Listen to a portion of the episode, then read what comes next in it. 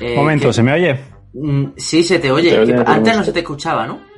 Sí, ahora ¿Ah, se me oye, ¿no? Sí, se te oye, pero Se antes te también oye. se te oía. Creo. Sí, sí, sí, espera, que estoy haciendo una cosilla para que aumentar la calidad audiovisual. Ah, vale. Ah, la cámara. Ah, la cámara Ajá. nueva. Pillín. Ah, ¿Y tú, eh, Álvaro, eh, Rafa, enseña otra vez el teclado?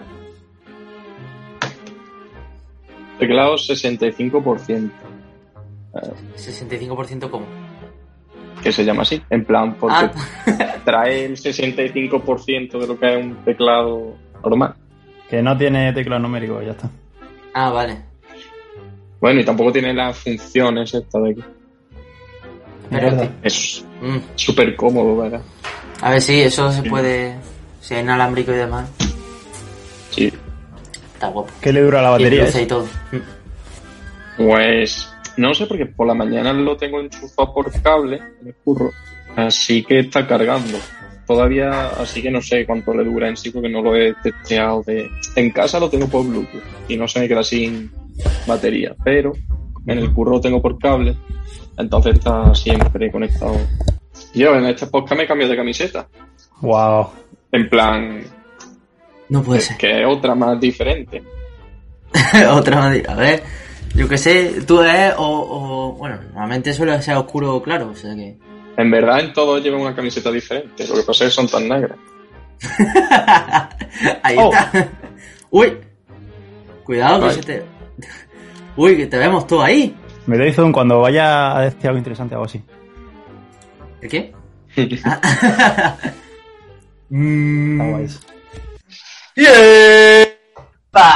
¿Qué tal, emprendedores? Muy buenas, bienvenidos a otro nuevo episodio del podcast de Iniciativa Emprendedores. Como cada semana, os deleitamos con otro nuevo episodio. Y hoy, como siempre, como toda la semana, tenemos a los invitados, Rafa y Álvaro. ¿Qué tal? Ah, Hola, muy buenas a todos. hola. ¿Qué tal? ¿Qué tal estamos? Hoy, hoy van los dos, o sea, de luces verdes. Yo soy el único que no tiene luces verdes, pero él- los dos van, eh, han preparado el setup ahí y demás. Con el upgrade. Equipo que box. es- Joder. Bueno, eh, y encima con el upgrade de ahí de, de Álvaro, con la camarita, o sea que está. Sí, para los estoy que- estrenando camarita. ahí está. Para los Para que los tengan que- vídeo. Para los que estoy viendo en YouTube, os está deleitando ahí con un plano. Los que estáis escuchando el podcast, pues mm, simplemente imaginarlo o os vais a YouTube. Ya vosotros decidís. Depende de, cómo- de dónde estéis. Ah. Ah. Así que nada, hoy os traemos un tema súper interesante que nos encantó cuando lo propusimos y es unicornios españoles. Básicamente, eh, no los que ya existen, porque hay eh, cuatro, como son Idealista, Globo, Caify y Wallbox. Que Wallbox eh, la comentamos recientemente y, y bueno, es una la unicornio que más reciente estaba. Pero ahora vamos a comentar no solamente esas cuatro, eh, sino eh, básicamente las posibles unicornios españolas eh, según una lista que de europea, ahora mismo no recuerdo, pero eso es lo que vamos a comentar un poco. Así que, mm, primero de todo, que es lo que quiero comentar un ratillo antes, es el tema de comentar eso por encima un poco las unicornios que ya existen. O sea, como son Globo, Cabify, eh, Idealista y las de Wallbox. Quería comentar un poco sobre todo el tema de, del mercado, porque el mercado como tal, eh, las tres, no, las cuatro, eh, una es de, de, de esto, de, o sea, de pisos, o sea, de alquiler y demás. Y o- dos, como Cabify y Globo, son más o menos de transporte, aunque de diferente mercado, con Globo más de transporte de, no de e-commerce, bueno, de transporte de, de comida, Cabify más de transporte de personal y, y luego Wallbox, que es la más reciente, que es la de cargadores eléctricos. Y simplemente pues un poco eso, ¿no? De que los mercados al fin y al cabo que valen millones, pues deben de ser mm, más o menos, eh, pues eso, tecnologías punta como la de Wallbox, o al menos que tengan un carácter o un mercado bastante potente. Porque si no, mm, obviamente una empresa no vale millones porque sí.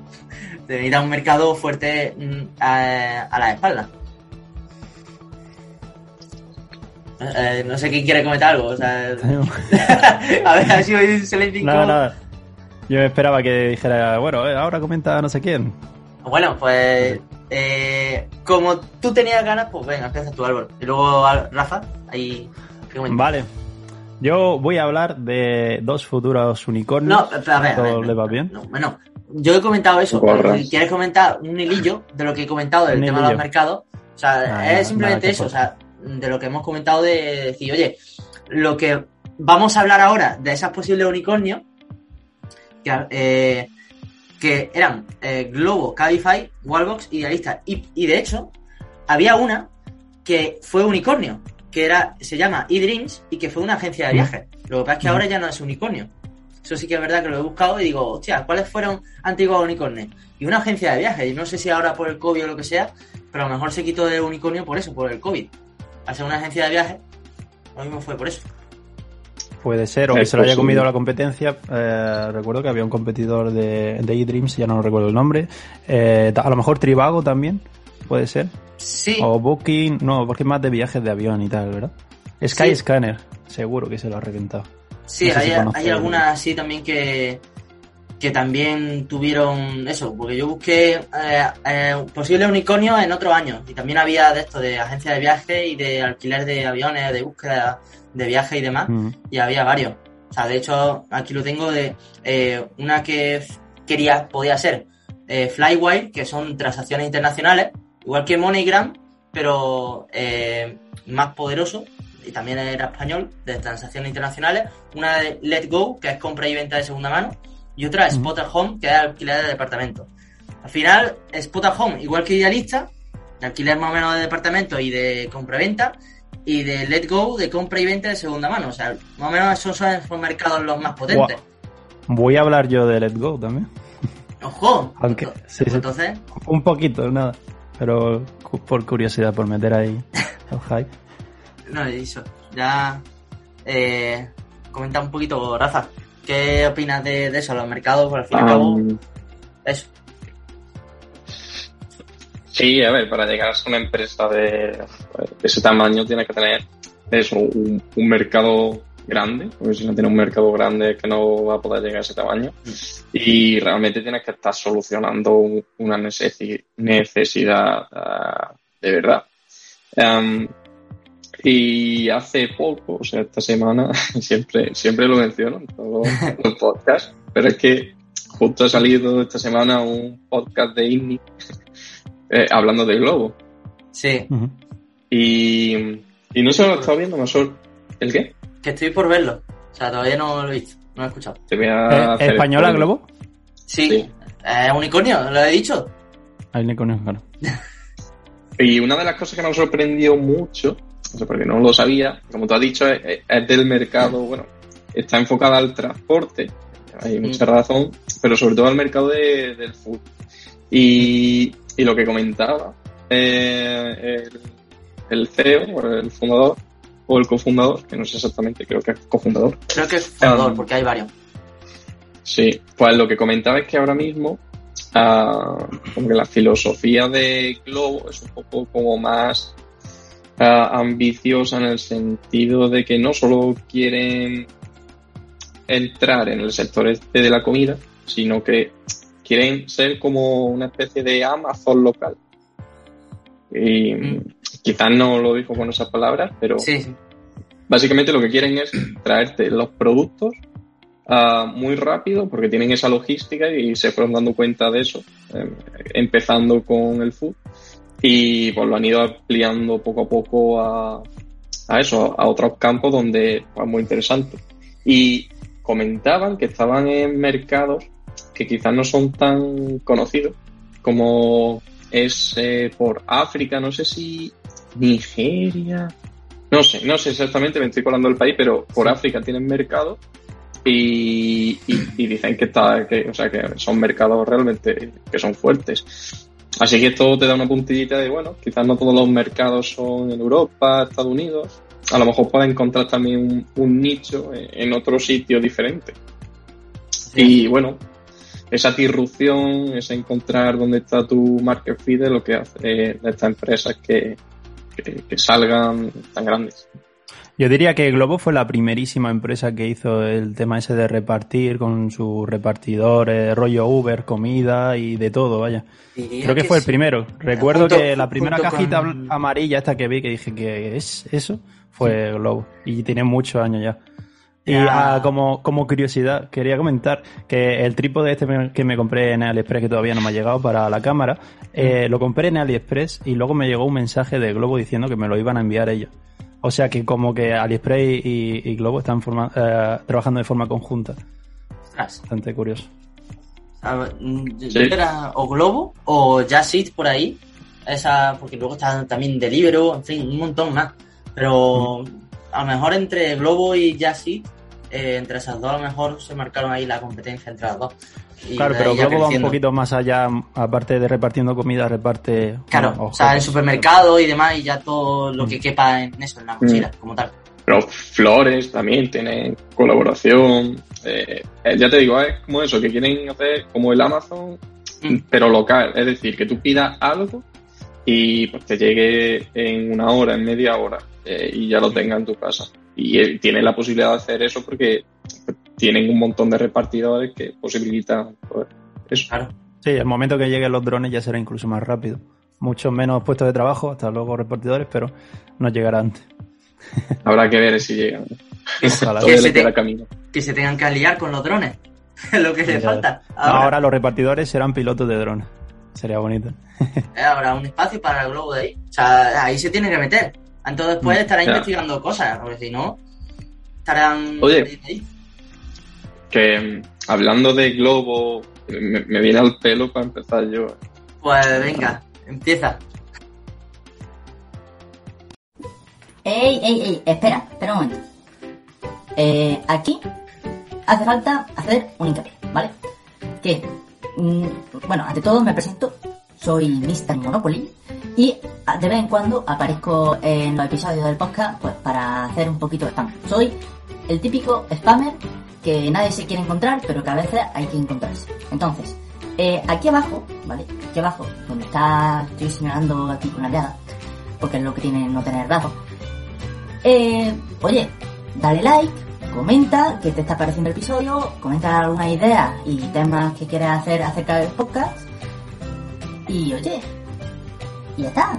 Porque aquí no estoy para más. Síguenos en redes sociales para algunas cositas más y ya está, ¿vale? Así que, oye, yo aquí mi momento de gloria ya lo he hecho, así que te dejo con el episodio.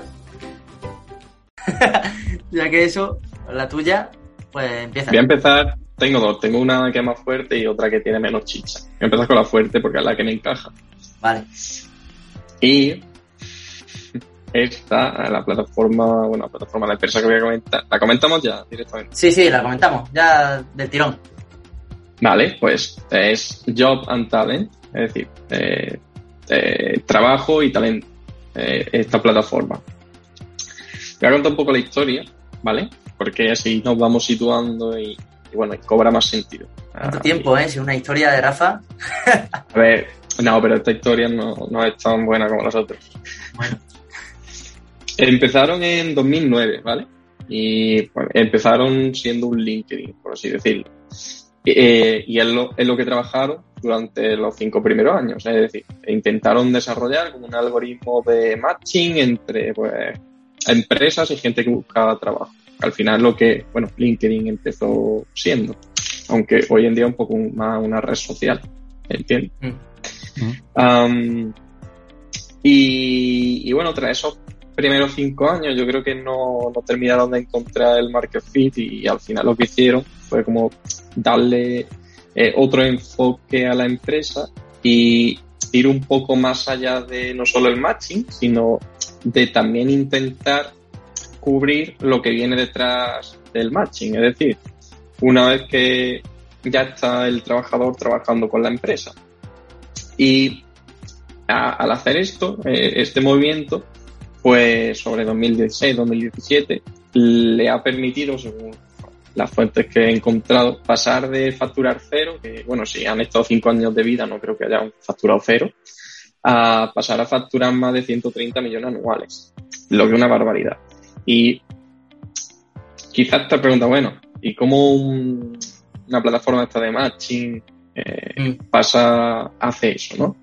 Y es que eh, lo que ellos realmente hacen es cubrir un problema eh, que es más o menos actual, que es el empleo temporal. Es decir, ahora hay un montón de empresas, bueno, hay un montón, hay mucho trabajo temporal, ¿no? Entonces, lo que sucede es que eh, las empresas buscan gente para cubrir esos empleos temporales, pero realmente la gente no quiere un empleo temporal, ¿no? Pues ahí es donde está el problema que ellos tratan de solucionar. Y ellos lo solucionan con una plataforma que están las típicas SaaS, pero ellos a esta plataforma la llaman Workforce as a Service, W-A-S, Workforce as a Service Platform, um, que básicamente lo que hacen es eh, funciona como una especie de subcontrata y, por ejemplo, trabajan para empresas como puede ser Globo. Y ahora me explico, esto suena así un poco raro. Lo que ellos hacen es que tienen un, bueno, no, no es que tengan una base de datos, sino que ellos en su plataforma tienen a, a los trabajadores que buscan empleo, ¿no? Y eh, por otro lado, tienen a las empresas. De ahí que hagan el matching, ¿no? Eh, pero realmente los ah, trabajadores mm, no trabajan en sí para las empresas, sino que trabajan para Job and Talent. Es decir, Mm. ellos tienen como esos trabajadores eh, y para que no sea tan painful lo que es el proceso de encontrar un curro temporal y quedarte en paro, lo que ellos ofrecen de valor a este tipo de usuario, al, al- al que busca trabajo, es que eh, a través del matching tan rápido que tienen, pues le permite eh, acabar un empleo temporal y ya tener otro. Es decir, que es como si estuvieran siempre trabajando, pero en empleos temporales. Es como si Y- fuera una formación, ¿no? O No. no. Formación es empleo, empleo temporal. Eh, Son como, una son como agencia de trabajo. Más o menos. Sí, un Ellos lo que hacen es, sí, ellos lo que hacen es ese matching entre gente que busca curro y empresas y permiten que la gente que busca trabajo nunca esté desempleada porque siempre le van ofreciendo nuevos curros porque tienen un montón de empresas que están buscando gente temporal. Entonces, esta gente como que va cambiando de, de empresa, pero siempre bajo Job and Talent, que es como si Vale. fuera su empresa. Ellos, una de las cosas que comentaban que sucedía eh, cuando eh, quisieron cambiar este modelo, bueno, las cosas que sucedían y que se dieron cuenta, que había un, un gran desapego hacia las empresas porque eso, buscaban gente con un empleo temporal y, y, pues la, la gente que busca trabajo no se siente al final, ah, ¿cómo es la palabra? No se siente ah, con esa empresa no. Sí, algo Ah. así. Eh, Entonces, básicamente, lo que ellos hacen es como que ellos son la empresa para que estos trabajadores trabajan. Es como si yo busco trabajo temporal, pero yo trabajo en Job and Talent, entre comillas, y Job and Talent es quien me, me da a mí el trabajo. Me dice, "Ah, ahora tienes que hacer esto, ahora lo otro. Sí, es una, una agencia, pero que está para ti, obviamente. Tú, eh, una agencia de eso, de trabajadores. Al fin y al cabo. Sí. Y a través de esta plataforma, pues se gestiona todo lo que son eh, los contratos, eh, los horarios y todo Claro. eso. Entonces, muy fácil ese proceso, proceso de contratar a gente, porque además con el matching tan rápido que dicen que tienen, pues eh, se facilita mucho. Y esto ha hecho que en este último año hayan pasado por dos rondas. Una primera que al final era de una ronda de deuda de, 30 de 83 millones de euros con BlackRock. Y eso fue sobre enero y después sobre marzo cerraron una ronda de 100 millones con SoftBank Vision Fund eh, con el objetivo de expandirse a nuevos mercados, afianzarse en los actuales y mejorar el producto. Ah. En ese momento estaban en seis países europeos y, bueno, en algunos países de, de América. Y según los datos que podía encontrar, pues tenía unos 10 millones de personas que buscaban empleo y unos 105 y unas 150.000 empresas que estaban buscando, pues, gente de, para un trabajo temporal.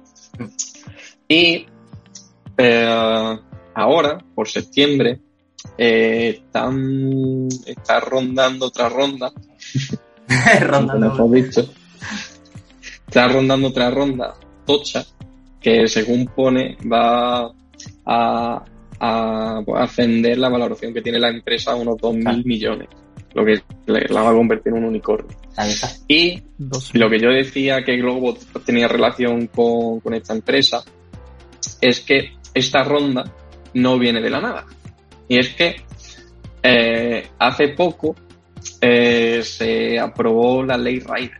Sí, Entonces, esta ley le ha beneficiado mucho a esta empresa porque lo que hace Globo ahora es contratar a esta empresa y esta empresa es quien le eh, aporta a los trabajadores. Mm, Como estos claro. trabajadores trabajan en sí para Job Talent, pero Job Talent lo que hace es encontrarle ese trabajo con empresas que buscan trabajadores temporales. Entonces, eh, está teniendo mucho, mucho beneficio de empresas como puede ser Globo, Uber Eats, porque subcontratan a los trabajadores de esta empresa, por así Claro. decirlo.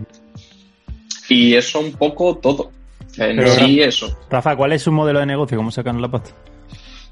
te lo acabo de decir. de, de- de la De- colaboración con otras empresas. La cosa es eso, que eh, me, me llama la atención porque normalmente una empresa de, de esto, de recruitment, de, de búsqueda de talento y de trabajo, normalmente se enfoca en lo que es la empresa y de ahí la empresa dice, vale, hacemos matching, venga, tenemos tal trabajador. Lo que pasa es que, mm, claro, creo que, mm, según he entendido, se enfocan también mucho más en lo que es el trabajador de que están aún más contigo. Y creo que esa es Eh. la parte diferencial que tienen ellos. Y si yo fuera el trabajador, sentiría que trabajo para Más, está. eh, según lo que ellos predican. Eso. Que no es. El modelo de negocio, eh, yo entiendo que, que es eso. En plan, eh, las empresas que, que quieren gente pagarán un fee por, Mm. Por cada contratación, yo entiendo, y Mm. eso será lo que realmente la empresa gana. No creo que se queden de la gente que busca trabajo X dinero del sueldo. Estaría feo. Yo creo que es Hombre. como si fuera lo del tema de la inmobiliaria con un piso. Que a lo mejor Sí. el primer sueldo de ese trabajador se lo tienes que dar a, a- a la empresa y luego ya, eh, o a lo mejor una especie de comisión mínima o lo que sea. Eso creo que en un podcast de ISNI eh, dijeron lo que sea de, de una empresa de talento, ¿eh? Y que decían también los porcentajes, lo que sea, según recuerdo. Mm. Pero No recuerdo muy bien lo- los porcentajes, pero eh, no sé, yo diría que es más por comisión y luego más eh, van decreyen- de, desvaneciéndose o algo así, pero no sé, no sé muy bien, estoy hablando de memoria. Pero eso, me parece, eso, la principal ventaja es que como tal, pues eso, lo que te has dicho, que si tú eres una persona, es un trabajador, crees que trabajas más para Job and Talent que para la propia, o sea, para la propia empresa. Ese es un poco ese modelo más disruptivo que tiene. Claro, y a las empresas le está ahorrando el tema de recursos humanos y tal. Se están ahorrando tiempo y dinero en pagar a gente para que busque a gente y lo está haciendo todo en Job and Talent. Sí, sobre todo también Sí. el tema de, de la experiencia, a lo mejor esa empresa, pues en vez de que tarden más tiempo en adquirir ese talento y en aprender que esa persona aprenda, pues ya lo tiene más o menos aprendido de Joan Talent. Sí, es más, eh, una de las cosas que comentaba eso, que la empresa a lo mejor buscan gente temporal, y esta gente al final no termina de aprender bien o lo que sea, Mm. pero esto no pasa en Job and, en Job and Talent, por así decirlo, porque estos empleados siempre están de un trabajo a otro. Entonces, a- tienen como ellos, como que tienen un capital humano, Job and Talent, Mm. eh, cualificado, por así decirlo. Ahí está. Y por eso pues tiene beneficios pa- para la empresa también. Es- Mola. vamos, Al fin y al cabo, el tema de los recursos humanos es, es difícil, ¿eh? Bastante difícil que, que en ese mercado se hayan metido como unicornio y se vayan a meter como unicornio, pero al fin y al cabo es eso. O sea, eso es tan disruptivo que es como si fuera una agencia. Igual que el- lo que hemos comentado antes de una agencia de viajes que fue unicornio, pues al fin y al cabo es una agencia de talento.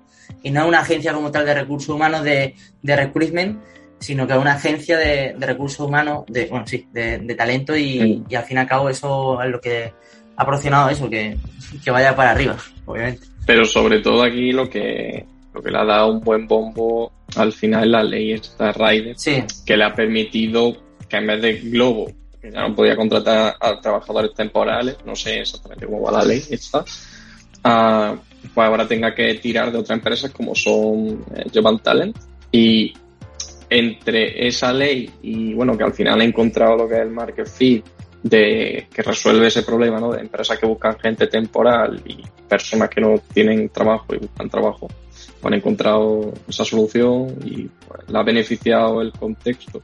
Y... ahí está. Pues un poquito de suerte.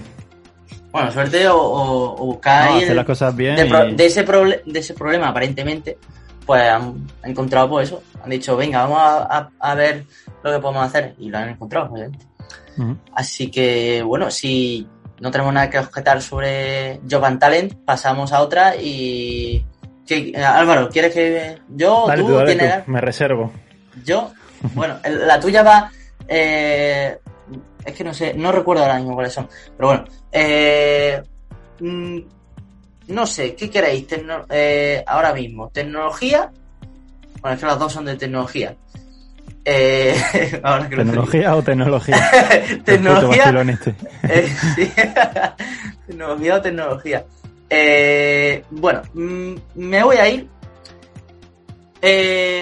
como vamos de logística, vamos otra vez a logística. Más o menos, con Globo. Vamos a hablar un poquito de Globo ahí con sí. Talent, pues vamos a ir a logística otra vez. Y la mía de logística es PAC. PAC con dos As. Eh, el mayor, eh, la mayor ventaja competitiva que tiene esta empresa es que es una empresa de logística, hasta ahí, nada nuevo. Decimos, oye, una empresa logística, sí. Es que la cosa es que todos sus vehículos son 100% eléctricos. Todos. Las furgonetas son eléctricas y todos los, eh, los vehículos son 100% eléctricos y están desde 2015. y, ¿Lo habéis visto eh, alguna vez? Yo no he visto nada con, con esa empresa. La cosa, la cosa es que ya está bastante extendida, ¿eh? O sea, según he escuchado, eh, ya hay en bastantes ciudades eh, pues almacenes. Lo que pasa es que a lo mejor no son tan reconocidos por algo, pero o no lo vemos tanto. Pero en grandes ciudades se está, vamos, se están explayando, eso, expandiendo. Incluso en Reino Unido también hay ya, en Reino Unido y en Francia creo. O sea, se han expandido. Y, la cosa es eso, que son vehículos 100% eléctricos y en sus almacenes tienen los cargadores eléctricos semi-rápidos que les permiten cargar sus vehículos en un plazo de 3 a 4 horas. ¿no? Yo supongo que, claro, cuando van como rotando eh, esos vehículos, cuando uno está cargando, pues va otro el descargado y demás, que a lo mejor por eso no lo vemos tan frecuente, porque a lo mejor van eh, más de almacén a otro lado y a lo mejor mm, es diferente. Eh, también por eso, porque a lo mejor no pueden estar tanto tiempo. Eh, ¿Pero qué le ha hecho triunfar? O sea, aparte de que use vehículos eléctricos, que suena bien, pero no creo que haya sido ese el motivo, ¿no? Eh, yo diría que es entre ese motivo y también que el, tema de las ciudades, por ejemplo, como Madrid, que el tema de las emisiones de, en el centro mm. se tenía que reducir y demás, pues claro, el tema de los vehículos eléctricos, pasar por el centro de, Madrid, por ejemplo, pues eso es lo que hizo un poco... Mm, de la propuesta de valor. es que mm, es lo único que más o menos he encontrado que, sea de verdad de valor a esta, a esta empresa, porque eh, no hay otra más, porque a medida que vayan cogiendo más puntos de, encuentro como tal, pues van eh, adquiriendo eh, repercusión. Y la cosa es eso, que consiguió levantar una ronda de serie C, no encontré la otra serie, pero Serie C en 2020 de 44 millones, siendo la, creo que de la única que con el valor más alto en España. En conseguir eso, una ronda de financiación mm. en pleno COVID eh, de 44 millones. Pero llegará el día en el que todas las empresas de envío y tal tengan su furgoneta eléctrica y tal, y tengan que ponerse las pilas, supongo. Ahí está, pero esta al fin y al cabo ha sido la primera española. Claro. De 2015 ahí incentivándose y, y estamos ahí eh, al, sí, adelante. Supongo que es una empresa que funciona, que ofrece su servicio a otras empresas, ¿no? Y no a particulares, porque yo no he visto a nadie, no conozco a nadie que use. Eso, eso es solamente empresa logística, es decir, de, venga, eh, logística a lo mejor de, yo que a lo mejor de mudanza o de cualquier cosa, pues tienen la furgoneta o lo que sea. Pero creo que no es como tal, ah, bueno, alquiler de furgonetas para particulares. No, yo creo que es más de, eso de mm. empresas. Colaboraciones de empresas de llevamos tal a tal punto y es con una, un vehículo eléctrico. Yo diría que es Mm. más así. Nice. Una preguntilla. eh, ¿Es alquiler de furgoneta? En plan, tú, la No, propia no. empresa O alquila. sea, no, no. que- Simplemente sepa- alquila el, usa el servicio, ¿no? Ahí está, es el servicio, es una empresa de logística como tal. Vale, vale, vale. Rafa. ¿Qué iba a comentar, Rafa? Que no, nada, yo creo que eso, que el éxito puede haber venido de lo que tú dices, de, um, de poder acceder a la zona centro de ciudades, que, que ah, le veo todo el sentido del mundo. Al ser eléctrico puede acceder y poder hacer el reparto ahí.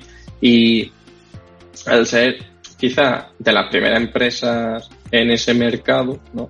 por así decirlo, eléctrico, que puedan acceder a esa zona, eh, eso le permite que, que, bueno, que comience a tener una estructura y, y unos procesos que le den mucha ventaja frente a otras empresas que después quieran introducirse. Entonces, cuando una empresa a lo mejor piense en, vale, ah, yo hago logística, pero ¿qué hago? Ahora empiezo a meter vehículos eléctricos o subcontrato la logística con esta empresa, mejor que ya tiene pues, toda la estructura y todo el proceso montado. Mm. Entonces yo creo que de ahí vendrá el éxito, esa combinación de ser los primeros en llegar a un mercado ah, como el eléctrico y que te permita entrar a zonas, como tú dices, de centro de ciudades. Mm. Y pues, básicamente.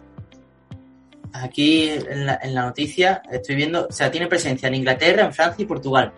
El principal mercado es el español, pero tiene con eh, plataforma de distribución en Madrid, Barcelona, Valencia, Zaragoza, Sevilla, Málaga, eh, Murcia, Coruña y Bilbao. Y recientemente en Vallés, Gijón y Valladolid. Y cuentan también con hubs de última milla, que no sé ahora mismo la definición de hubs, supongo que mini almacenes, eh, en ciudades como Castellón, Guadalajara, eh, Logroño, Pamplona, Toledo, Lugo, Alicante, Almería, Huelva, Granada, Córdoba y, y Cádiz. En fin, eh, cobertura de más del 75% del territorio nacional español. O sea que la cosa es eso, que no lo vemos. Entonces, raro, ¿eh? pues no, no sabemos dónde está. Hombre, yo, yo una vez vi una furgoneta eléctrica, pero no me fijé si era de una empresa o de otra, ¿sabes? Eh, aquí las furgonetas son eh, o blanca o de azul marino. Y tiene Sí, eso. me pack. suena justo eso. Pues eso, Pues era eso. eran Qué esas. cabrones. Y eso. Pues nada, si queréis, nos quedan nueve minutos. Si queréis, Ahí. reiniciamos o me, o me pongo yo con lo mío. Eh, yo creo que mejor reiniciar y así nos aseguramos, ¿no? Sí. Digo yo, nos aseguramos. Así que Una nada, pausita que no- nos vamos a pausita publicitaria, como siempre decimos. Música, por favor, Álvaro. Si- A ver, un momento, un momento. Que, puede- que sea sin copyright, por favor. Ahora es low-fi. Low-fi, eso sí. Ahí va. ¿Se oye? Eh, No no, sé qué. la estás escuchando tú ahora. Ah, la subo, lo subo, lo tengo muy, muy bajito. Muy bajo. Un momento. Eh, Vamos, vamos. pausa publicitaria y si no, pues yo qué sé, hacemos... ¡Tin! ¡Ay! Va. Y con esto nos vamos a publicidad. Hasta ahora. Volvemos en... Un segundo. Medio. Ya, ya hemos vuelto. Ahí ya hemos vuelto de publicidad. Así que con la musiquita otra vez. Sí. Vamos a ir bajándola poquito a poco. De producción. Un momento. Me va, me va a hacer eh, la edición que sea más fácil, ¿eh? Nada, bienvenidos de vuelta al podcast de Iniciativa Emprendedores. Iniciativa Emprendedores. La quito del todo en 3, 2, 1. Vale, ahí. Pues nada, dale. Duro, Álvaro. Toca a ti. Vale. Pues vamos a hablar de eh, una empresa que todos conocemos, que seguramente todos hayamos usado y tengamos desc- descargada la aplicación eh, en nuestro móvil. Y es eh, Wallapop. ¿Quién no ha usado Wallapop nunca? Yo he vendido muchas cosas y el, el mes pasado vendí muchísimas cosas de mi cuarto porque me sobraban varias cosas que no usaba y tal. Y funciona de locos. ¿Vosotros lo habéis probado alguna vez? Eh, yo me la he descargado, pero solamente para ver cosas, pero al final no he comprado nada. Ujú. Ni vendido.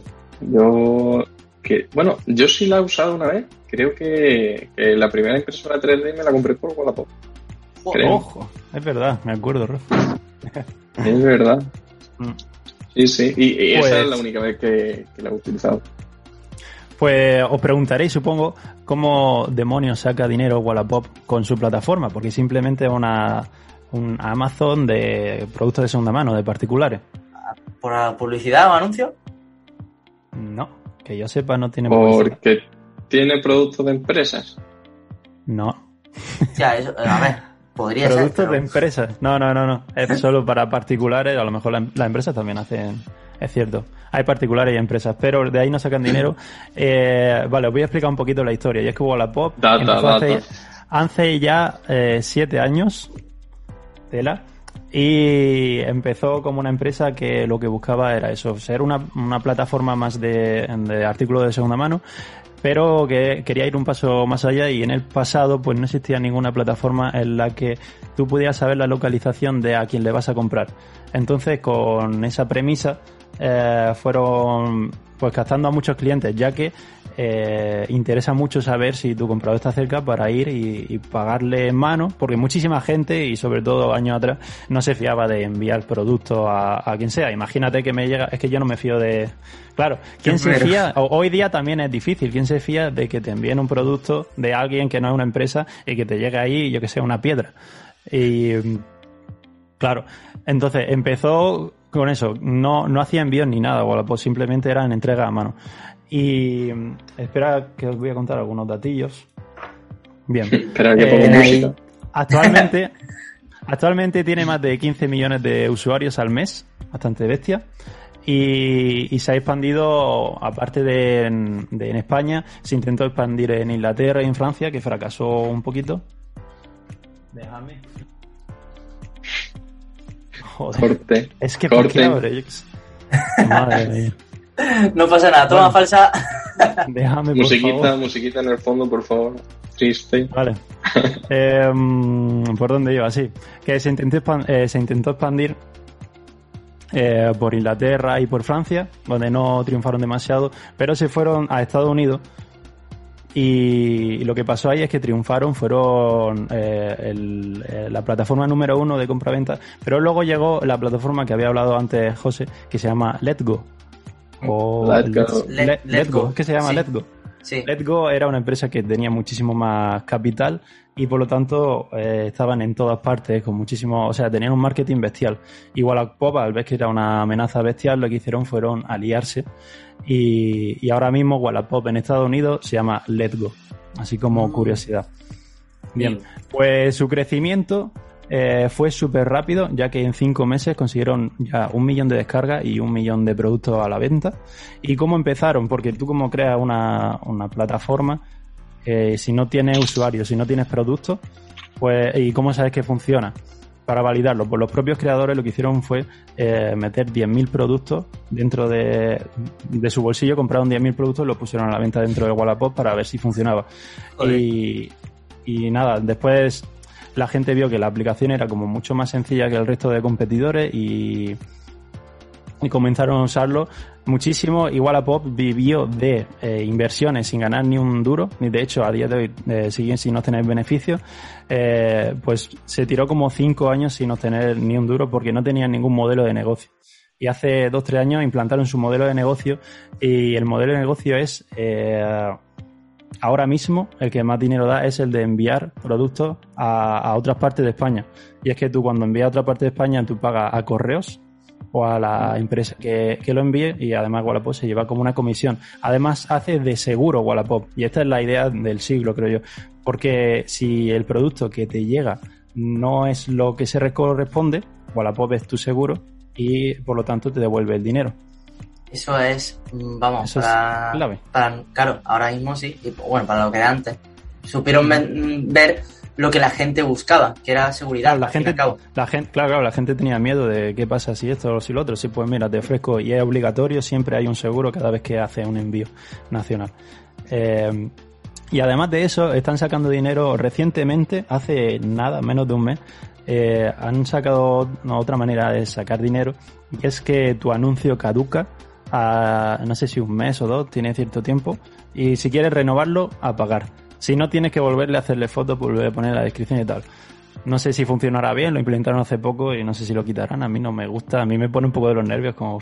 También te digo que eso está bien porque yo me he encontrado en, en Booking, en de esto, eh, cuando yo fui de viaje eh, a, a un sitio de Alicante, cuando estaba en Valencia, reservé un- una habitación de un apartamento, no sé qué, y resulta que el anuncio era de una persona que no quitó el anuncio.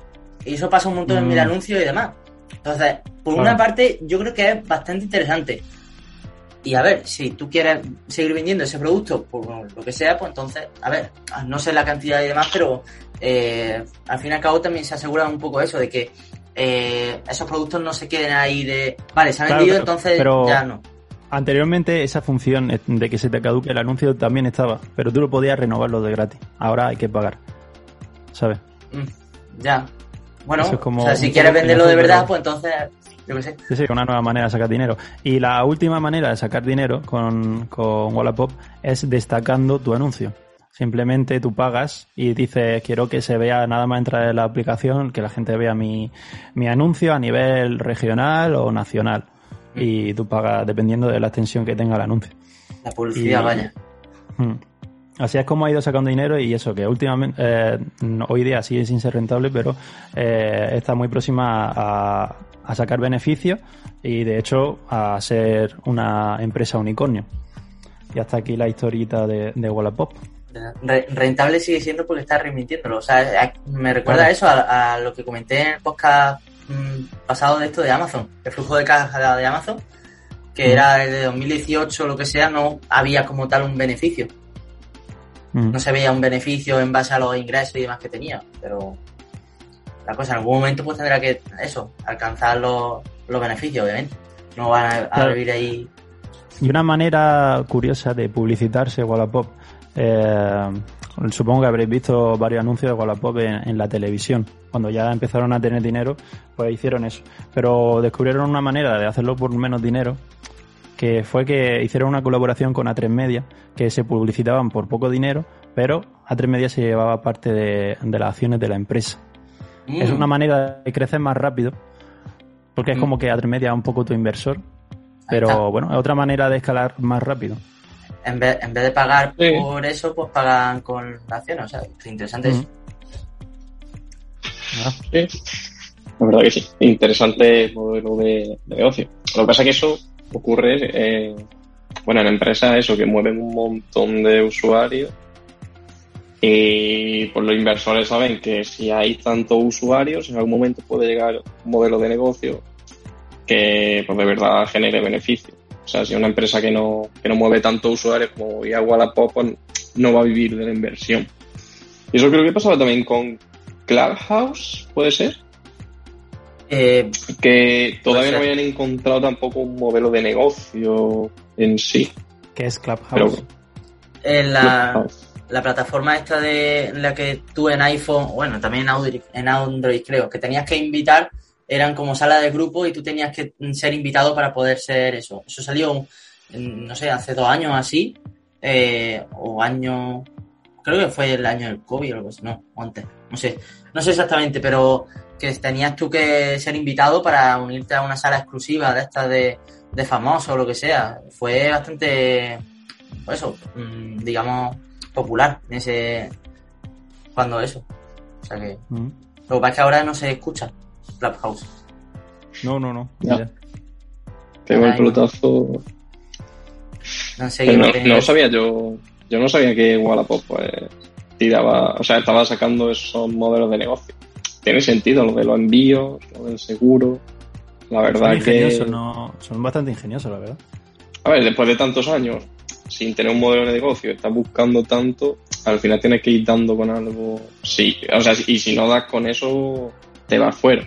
Ahí está. Claro. Porque si no. Hombre, también estuvieron mucho tiempo sin modelo de negocio porque lo que querían era captar el mayor número de, de clientes, por así decirlo, de gente. Para luego que la gente, pues, por la post está tan extendido, es tan normal que se fían de, de ello.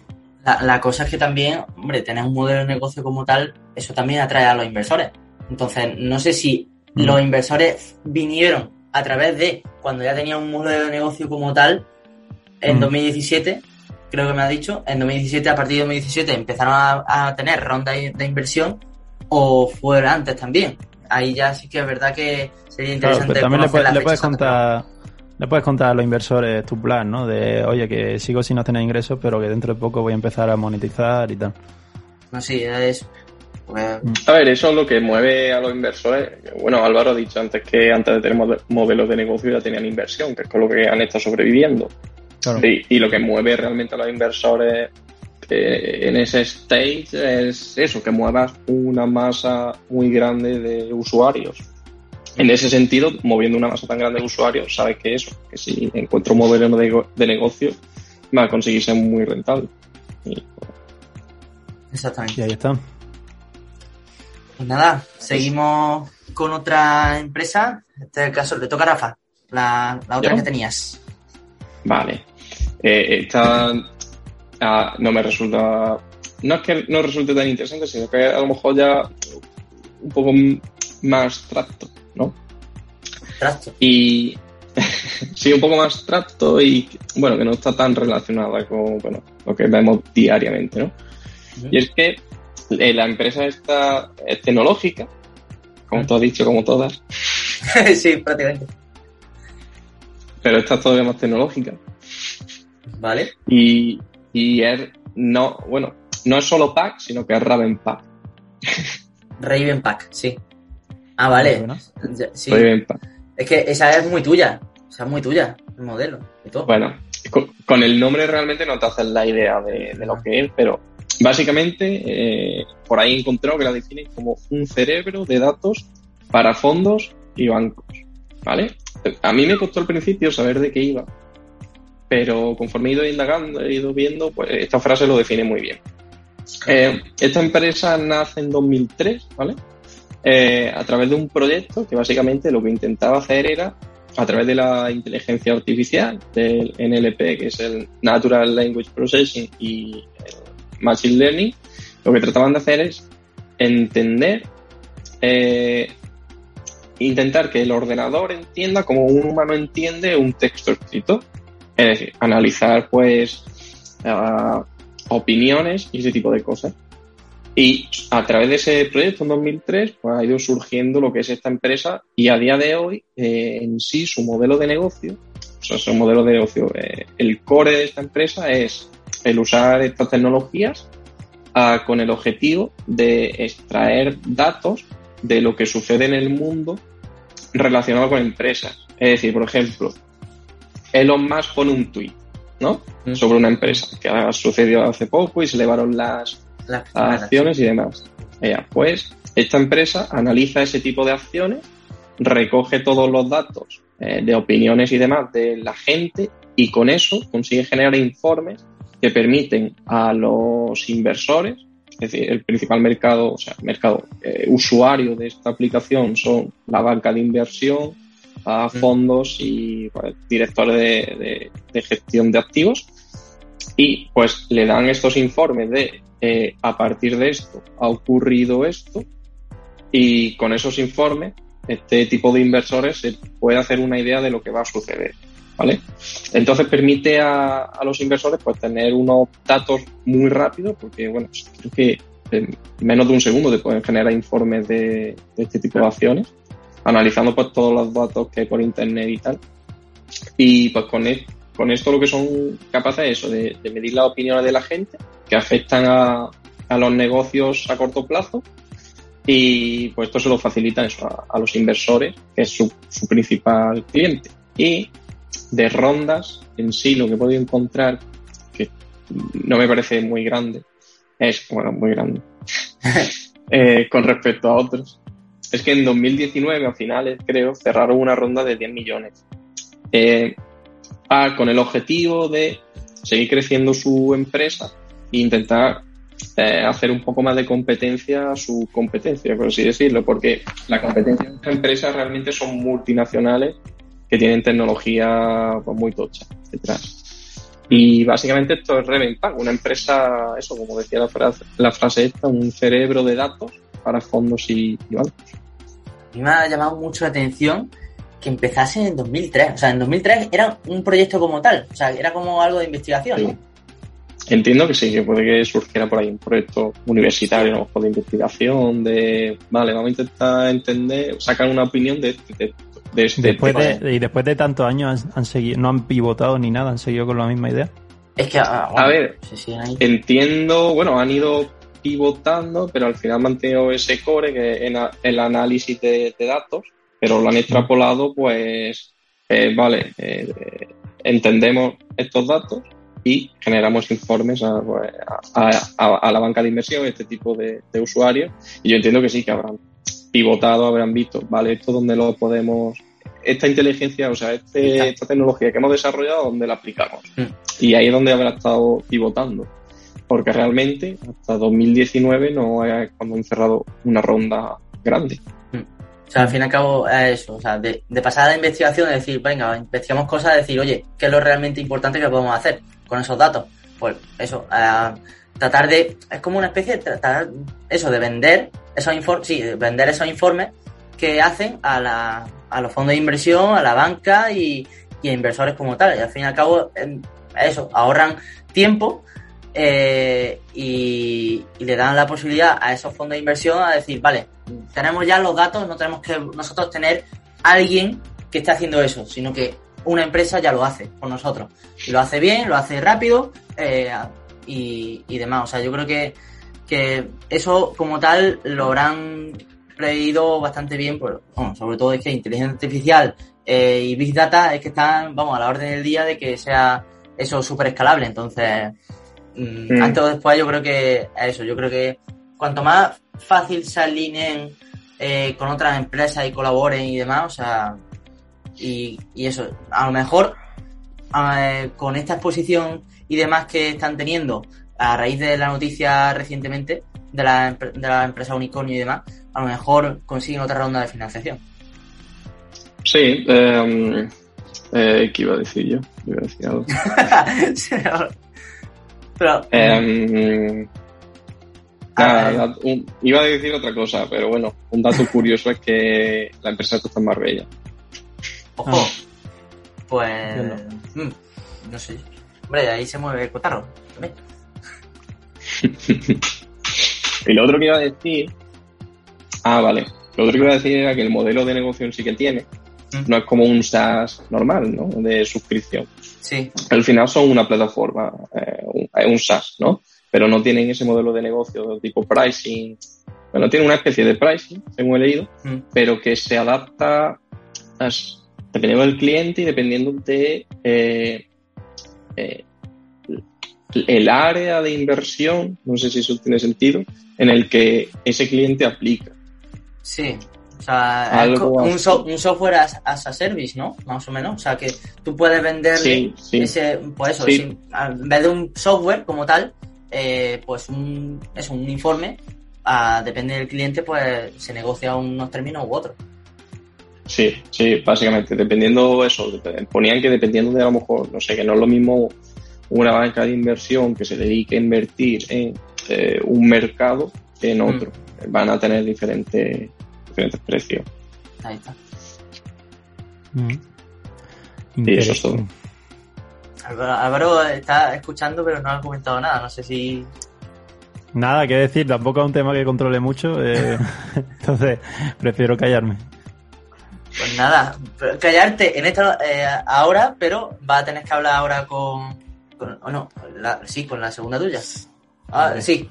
Como te has callado, pues empiezas tú. Hubiera tenido que eso yo, pero no me importa para nada. Vamos a hablar de una aplicación también que va a ser, y seguro que lo será pronto, eh, Unicornio. Es una aplicación que se llama Playtomic. ¿Os suena? Sí, sí, pero no. sí, pero no. Me suena porque creo que he escuchado un podcast seguro de, esa o algo, pero ahora mismo no caigo. Yo no sabía, no sabía que era Playtomic, pero sí lo usaba. Y es que era, era muy loco, porque yo eh, jugaba al tenis el año pasado en Málaga y donde reservaba las pistas Luego, para reservar las pistas me dijeron, tienes que descargarte esta aplicación para no sé qué. Y yo, bueno, me entendía un poco de la aplicación, simplemente cogía y reservaba desde ahí y punto.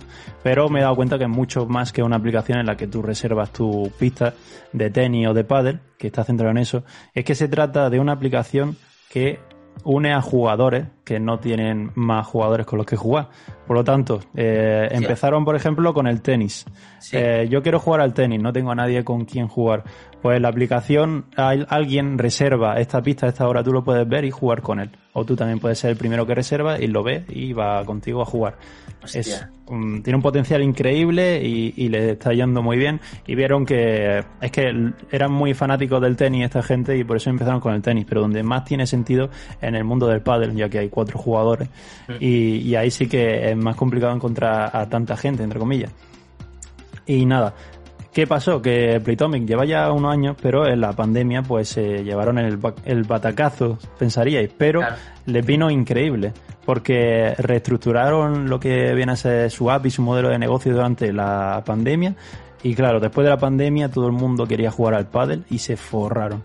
Todo el mundo Dios. usaba Playtomic y tal, y, y le está yendo increíblemente bien.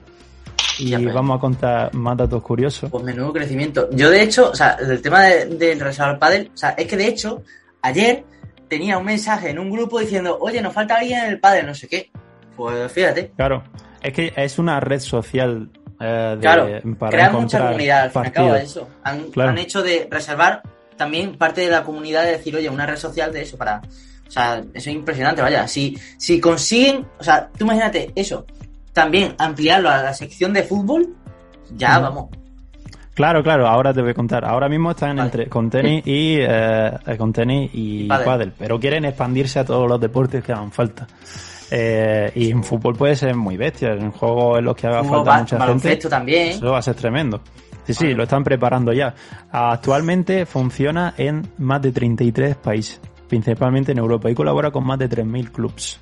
Nació hace cuatro años y dato curioso, y esto mola muchísimo, y es que hacen como del juego, como si fuera un videojuego, y es que tú anotas si has ganado. Estoy jugando yo contra ti, por ejemplo, contra ti, José, al tenis, y yo te gano y yo lo apunto.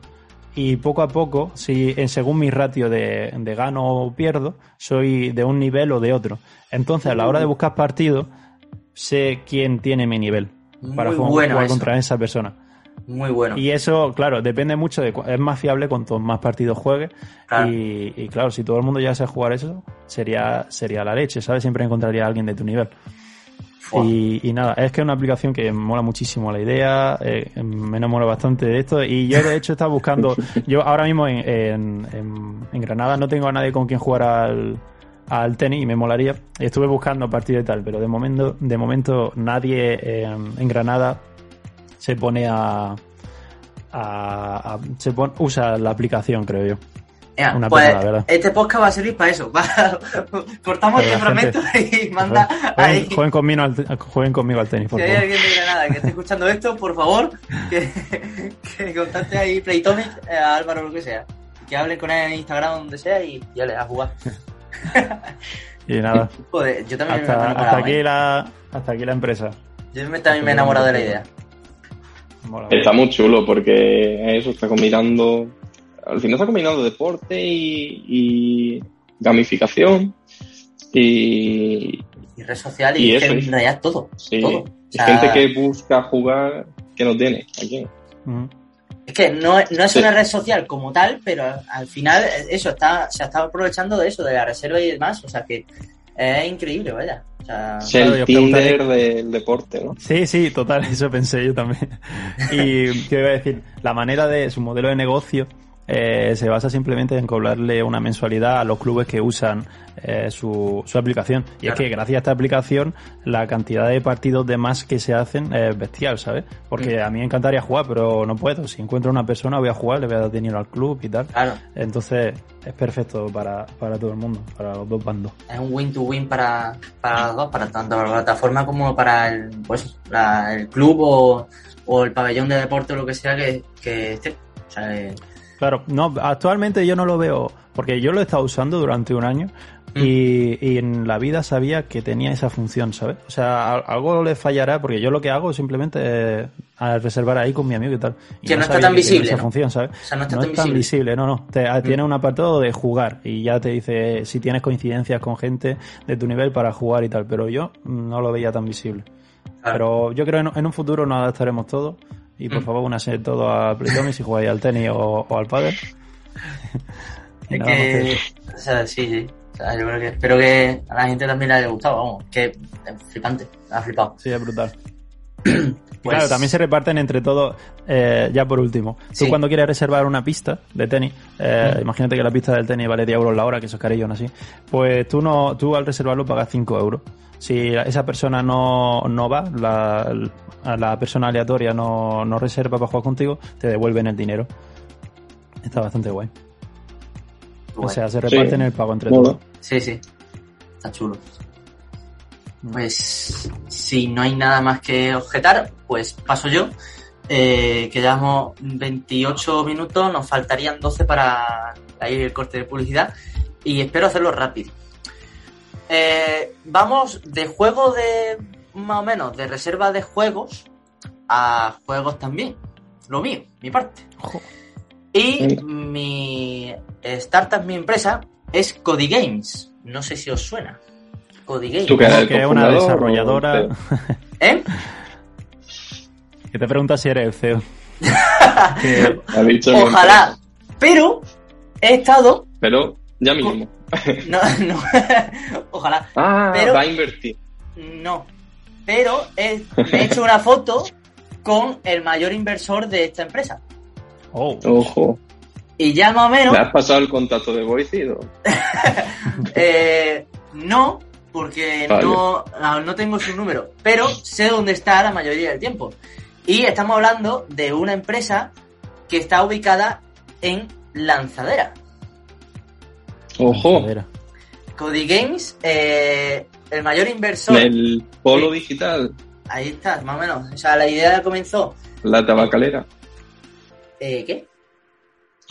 En la tabacalera creo que está eso, ¿no? Lanzadera, lanzadera. Lanzadera. Bueno, no sé. Málaga. No, Lanzadera en Valencia. Ah, bueno, entonces me he colado mucho. Te has colado un poco, muchísimo, sí. ¿eh? Yo no quería meterme lanzadera y digo, uff, creo que sé, pero no. Pues eh, Cody Games, o sea, un poco por el nombre, sabemos un poco a qué se refiere.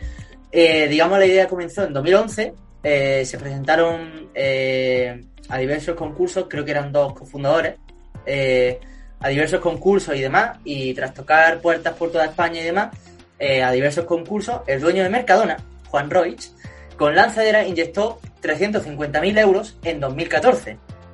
Fijaros que en tres años pasaron de concurso a concurso, ningún inversor, ninguno inyectó, y Juan Roach fue el primero que dijo, mira, apuesto por vosotros, Cody Games. Y eh, en 2014 se inyectaron 350.000 euros, y en 2016 una segunda ronda, de también de, de Juan Roach, en este caso, aunque no era de Juan Roach como tal, sino del, de Angels Capital, o sea, todo lo que es una de las empresas que dirige Juan Roach, que es de dentro del ecosistema que tiene eh, de inversión. Y, en, y eso, en 2016, una segunda ronda de 850.000. Y en 2019 recompraron los dos cofundadores parte de la compañía a los socios de, de esto, de Angels Capital de, de Lanzadera, con un 20%. O sea, eh, ahora mismo Angels Capital eh, tienen un 20%. El 80% ya es todo de, de Cody Games. Y eh, básicamente esta empresa son juegos de free to play, centrándose sobre todo en nichos de juego Tycoon. No sé si os suena, o sea, ¿sabéis lo que es el, el micro de Tycoon? O sea, son, No. ¿no? Es un estilo de juego. Es un estilo de simulación. Simulación de gestión de eso, de económica, de organización, de, oye, eh, pues yo qué sé, entre eh, simulación de, lo- aquí lo que, los juegos más que hicieron boom, fue uno de un gimnasio, o sea, tú haces, o sea, tú simulas que tienes un propio gimnasio y vas distribuyendo eh, las máquinas. Eh, quiero que la parte de los vestuarios esté aquí y no en otra. Eh, de hecho, creo que el más, el más conocido creo que es el Zoo Tycoon. O sea, que tú puedes construir tu propio zoo, tu propia Mm. parque de atracciones. Cuando dices. Tycoon es el, eh, lo que se escribe Ticon, Ahí está, supongo. sí. Ah, vale, vale. Tycoon, sí. Y, y eso, o sea, de los más que hicieron boom, fue uno de gimnasio, otro de universidad, y como no, a ver, siendo eh, un inversor de, mercado, de Mercadona, pues un supermercado. Hizo boom, oye, eh, crear tu propio supermercado, tu propio Mercadona, ahí está. Y, y eso en 2020 facturaron 72 millones. Así que De ahí el, el año pasado, ve- 2020, claro, o sea, estos juegos de simulación, la pandemia, pues eh, estuvieron Claro, bastante. Y la cosa es eso, son juegos free to play, que no hay nada que pagar, solamente después, eh, una vez que tienen el juego, pues diversas extensiones o accesorios, pues a raíz de ahí pues consiguen el dinero. Y, y eso, están, creo que tienen la oficina eso, de coworking lanzadera, así que creo que si consiguen hacer otros más juegos de simulación, pues seguirán siendo unicornios. Y Adelante, claro, ¿Habéis probado alguna vez un juego de ese estilo? Yo sí, el típico de, de ciudad, de construirte una ciudad y demás, vas Sí. construyendo una ciudad y demás, lo que pasa es que como tal no, no era el nombre de Tycoon, pero sí. Eso sí, yo, me- yo una vez jugué a uno, mm, aparte del Sin City, más o menos Mm, lo que tú has Sí, dicho, ese. el Sin City que es la leche, jugué a uno que también era rollo Tycoon, de, de- era de llevar a cabo, desarrollar una desarrolladora de videojuegos. ¿Sabes? Era, era una empresa de desarrollo, desarrollar videojuegos y iba- iban pasando los años y tenías que pasarte a otra consola y desarrollar, Ah, eso- eso era- a gente. Eh, Era un sí, me suena, me mucho. suena, me suena de haberlo visto en youtubers y demás. No era youtubers live, no es, ¿no? Era otra, Mm, ese es otro, ese es otro. ese otro. Recuerdo Pero que sí, ese, ese pero me, su- me suena mucho, ese creo que lo he jugado, sí que es verdad. A ese. Ese estaba muy, muy guapo. Estaba chulo, ¿eh? Porque Que- tú que también pasando de- a esos juegos, a esas consolas y demás, sí, sí. Claro, tú en un decidías y el luego- juego, exacto, Sí, poco sí, a poco vas teniendo tu oficina grande está, y, y tú decides cómo se va a desarrollar el videojuego, que si te quieres enfocar en deporte o en lo que sea, según el año, depende. Y superguay. que, eh, ahí está, empezó a recordar eso, empezaba a decir, venga, que más jugabilidad, eh, que quiero que sea más de acción o lo que sea, sí, sí. O que tenga un motor gráfico de la leche o tú está, ahí tenías que administrarte ahí los puntillos de las barrillas. Claro, mucho. eso, pues facturabas más o menos. Mola, mola. Joder, que me llama no la me acuerdo del. Ah. Nada, nada, di, Rafa. Que lo que me llama la atención es eso, los tres años que estuvieron yendo por concursos. Fíjate. ¿Por qué? Eh, mi pregunta. ¿Es que nos, quizás no se metieron a desarrollar? ¿Porque Eh, no tenían la capacidad? ¿O Quizás, pues, porque decía, Poco a hostia, poco. al ser una desarrolladora de videojuegos, pues dice, hostia, hasta que los juegos a lo mejor no supieran, no fueran grandes como tal, pues no hicieron mucho. De hecho, creo que eso les costó más que todo por eso. Porque, de hecho, hay en el podcast de Lanzadera, creo que lo escuché, el primero de todos es de Cody Games, y el CEO eh, explica un poco esos primeros años y demás. Y, y eso, obviamente les costó y demás adquirir hasta que ya pues empezaron la ronda y demás. Y no fue eso hasta hace un año, el año pasado, hasta el año pasado que no empezaron ahí a crecer y que no eh, hicieron eso. O sea, no que tiene que ser muy difícil encontrar inversores en un aspecto como el tema de los videojuegos que está tan plagado de, de competencia por todos lados. Sí, Entonces, confiar en una desarrolladora de videojuegos. Es una desarrolladora de videojuegos, supongo, ¿no? sí, sí, es una desarrollo de videojuegos. Tiene que ser complicado, la verdad. Bueno, ¿queda algo? Eh, queda, mm, me gustaría comentar, minutos. o sea, lo último, aunque quedan cuatro minutos y demás, eh, me gustaría comentar eh, una parte que es, antes de irnos a la publicidad, que lo voy adelantando, y es el tema de que por qué hay solamente seis empresas que pueden ser unicornios en una lista de 100 unicornios, posibles unicornios en toda Europa. Y eso es lo que me gustaría comentar, que no serán más de 10 minutos, lo prometo. Eh, así que... mm, Que de esas 100 empresas, solo 6 son en solamente seis 6 españolas. son de España Bueno, pues, y hay una lista de 100. Entonces quiero empezar a comentar eso como último ya y como cierre. Y, y ya está, como debate final y demás. Así que nos vamos a publicidad. Así que si, si puedes poner otra vez la musiquita, Álvaro. Ah, claro. Si, si la tienes, si la tienes preparada. Si no, pues hacemos un corte de los míos antiguos y ya está. Y- No lo tenías preparado. Ay.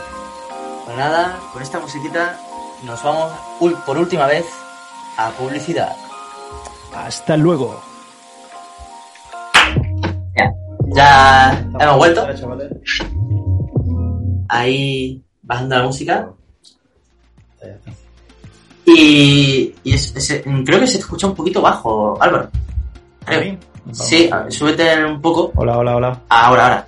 Eh, a lo mejor con la música y demás. a- eso. Pero, eh, bueno, lo que había dicho. Que mm, me parece curioso, simplemente eso, de que dentro de una lista de 100, eh, de 100 startups, que sobre todo las que más tienen son Francia, Francia que tienen no sé cuántas, Reino Unido y Alemania.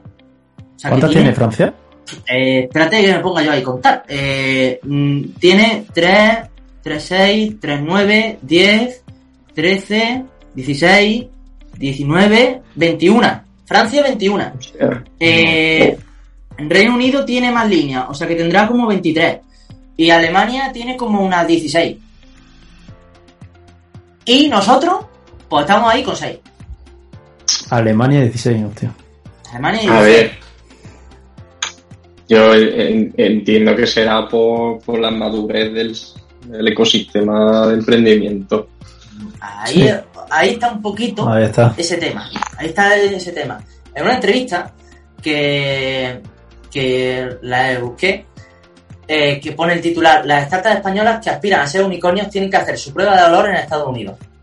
Y es una entrevista que hicieron a- al CEO de un Instituto Superior de Desarrollo de Internet y de, y de, y de, talent- de un grupo de talento digital. La cosa es que eh, aquí más o menos hago puntualidades. Eh, no parece fácil que se vaya a generar un Google en Barcelona o Madrid, pero cada vez hay más unicornios como tipo Globo Cabify. La cosa es que tenemos ventaja de contar con un mercado europeo de 400 millones de consumidores digitales, que son los mismos que en Estados Unidos, pero para acceder a ellos debes pasar por unas 170 piezas regulatorias distintas, mientras que en Estados Unidos hay apenas treinta y tantos. Hostia. O sea, digamos que ya veis un poco por dónde va el tema, ¿no? O sea, Mm. de que el tema del Sí. regulatorio, el tema de que sí, el mercado europeo está muy bien, pero ¿por qué a lo mejor, por, por qué en Reino Unido, Francia y Alemania está mejor que a lo mejor nosotros? Pues un poco, no solamente, es que cultura del emprendimiento yo creo que hay. Porque mm, si hay, mm, sigue habiendo concursos, sigue habiendo lo que sea, pero a lo mejor eh, es distinto porque no llama tanto la atención eso conforme a la cultura que hay en España. Que eso sí que A ver, yo es, creo que pues, yo creo que, que, que, bueno, que, que ahora sí hay más eh, durante estos últimos años, yo creo, pero claro, tiene que ir evolucionando. Yo supongo que durante estos últimos años, estos cinco años, pues ha ido creciendo bastante más. Y bueno, yo, yo por lo, la mayoría de podcasts y tal que escucho, siempre escucho lo mismo. Eh, en España hay pasta, faltan proyectos que, que realmente la merezcan. Y, y eso, pues yo creo que va por ahí, ¿no? Porque a lo mejor no hay, no hay un ambiente emprendedor tan grande que genere tantos proyectos, y al no haber tantos proyectos, pues no hay tantos, tantas ideas buenas que, o equipos también buenos que puedan hacer esa pasta, entre otras opciones, o sea, Sí. opciones, otras consecuencias, no sé cómo se dice. Sí, bueno, pero eh, es la cosa eso, que hay que meterse en política para entender un poco las cosas. Claro, es todo tema de gobierno y leyes también. A la hora de, una vez te va un poco bien, ya te enteras de cuánto tienes que pagar mensual o anualmente y esos rollos. Y es la historia. Aquí, el- de hecho, ahí viene el, el titular. Al final lo que ocurre es que la- se lanza en España esta empresa y el siguiente mercado es el de Estados Unidos. De manera que será un unicornio español, pero que habrá hecho su prueba de valor en Estados Unidos. Una especie de, un poco de un Wallapop. O sea, Wallapop a lo mejor en España sí, pero se han tenido que expandir a otros países, a lo mejor a Estados Unidos, con Let's Go, para mm, empezar ya a impulsar como tal y decir, ostras, eh, es grande. Globo, pues Globo a lo mejor en España sí, eh, hubo eso mm, y un montón más de, de empresas a lo mejor pues que tienen que internacionalizarse, pero claro, siendo nacional obviamente pues no llega a la altura de unicornio, obviamente. Pero que mm, la cosa es eso, eh, probar en otros mercados y a raíz de ahí pues ya mm, sí que es verdad que es eso. ¿Se lanza en España? ¿Son españolas? Sí. Pero el mercado como tal no es únicamente el español, sino que es forma parte ya de, de varios mercados. No solamente el español, sino también ya europeo. A ver, eso también pasa mucho por tema de financiación en Estados Unidos, mucho más. Más agresivo. Ahí. Eh, Aquí en Europa, por lo que yo he escuchado, eso, hay financiación, pero eso no es tan agresivo, eh, no le ponen pasta a cualquier proyecto. Mm. Ya. allí pues hay sí será miedo. un poco más eso. Silicon Valley es como, venga, pues apostamos ahí a lo que sea y, y ya está. Que a lo mejor, el- el- a ver, también entiendo, eh, yo también pongo la, la parte de el dueño de Mercadona. El dueño de Mercadona habrá invertido no sé cuántas. Y la única, por así decirlo, unicornio que es previsible que, que pueda ser es el de Cody Games. O sea, una que habrá invertido de no sé cuántas empresas. Y de no sé cuántas ideas, de no sé cuántos proyectos. Y un Mm. poco el, el libro este que me leí decía un poco eso, es decir, que los inversores, claro, apuestan muchas, pero en, lo que en realidad eh, le van a aportar rentabilidad a ese fondo de inversión o lo que sea es una empresa unicornio. Una es la que le aporta esos beneficios y esa rentabilidad a largo plazo de ese fondo de inversión. Entonces buscan siempre esa unicornio, esa gran empresa que les pague al fin y al cabo lo que otros proyectos más pequeños no pueden. Sí. Exacto. Eh, dato que estoy buscando que no tiene mucho que ver, pero Bueno, me ha, para... venido, me ha ve- me ha venido curioso Sí, para los y no lo encontré. A ver, esto se sale ya de, de lo que es el tema, Pero estaba buscando, bueno, competidores de Voice son Diptal, ¿no? Y, Mm. y Otter. De Diptal no lo estoy encontrando, pero de Otter eh, ah, he visto, el tema este de financiación, se lo acabo de buscar ahora mismo, que en marzo levantó una ronda B de 50 millones. Joder. Mierda. Eh, Esto lo digo, no, mierda, no. Lo No, no, digo porque Otter es similar a lo que proponemos nosotros y, y ha levantado mucha pasta. Así que. Pues, Hay posibilidades. Es una validación. hay mucho, bueno, incluso eh, este hombre, Álvaro Villacorta, yo creo que lo, lo escuchaba en el podcast de este que te pasé, Álvaro, que decía que muchos modelos que triunfan en Europa vienen de replicar modelos que triunfan en Estados Unidos. está. Somos los copiones. Es, es como una comprobación de que tu modelo que estás intentando implantar aquí ya ha funcionado antes. Claro. Y eso le permite a los inversores pues, decir, hostia, si este modelo allí ha triunfado, aquí puede Claro, que claro. también. Se lo aseguran y les cuesta menos soltar el dinero. Es que Porque ya tienen su validación. normalmente es eso. Sí. O sea, de un mercado estadounidense que tarda años en venir aquí a Europa, pues es eso, replicarlo. Y es lo más sencillo a priori. Sencillo. Entre comillas, bastante entre comillas. Sencillo. Mm. Porque eso de- hace falta salir adelante. Así que nada, un dato que, bueno, Sí. Dato que yo creo que para finalizar el podcast está bien pintado. O sea que eso es. Pa- por mi parte y por nuestra parte, yo creo que hemos dado eh, este tema por zanjado, un tema bastante interesante. Y, y bueno, muchas gracias otra vez a Álvaro y a Rafa por vuestros debates y noticias. Bueno, noticias, en este caso no son noticias, pero sí. por vuestra búsqueda, Nuestra Y- se, aprende. se aprende. Mm. Y, bueno. y nada, con esto terminamos el episodio de hoy. Dejadnos en los comentarios lo que os ha parecido y demás. Y estamos intentando, como siempre, eh, buscar nuevas upgrades, en este caso físicos. Mm, Pronto tendréis noticias al respecto. Así que nada, volvemos, como siempre, la semana que viene. Adiós. Ahí con el zoom. Eh, el zoom de Álvaro. Adiós. Eh, Nos vemos. adiós. Ahora sí.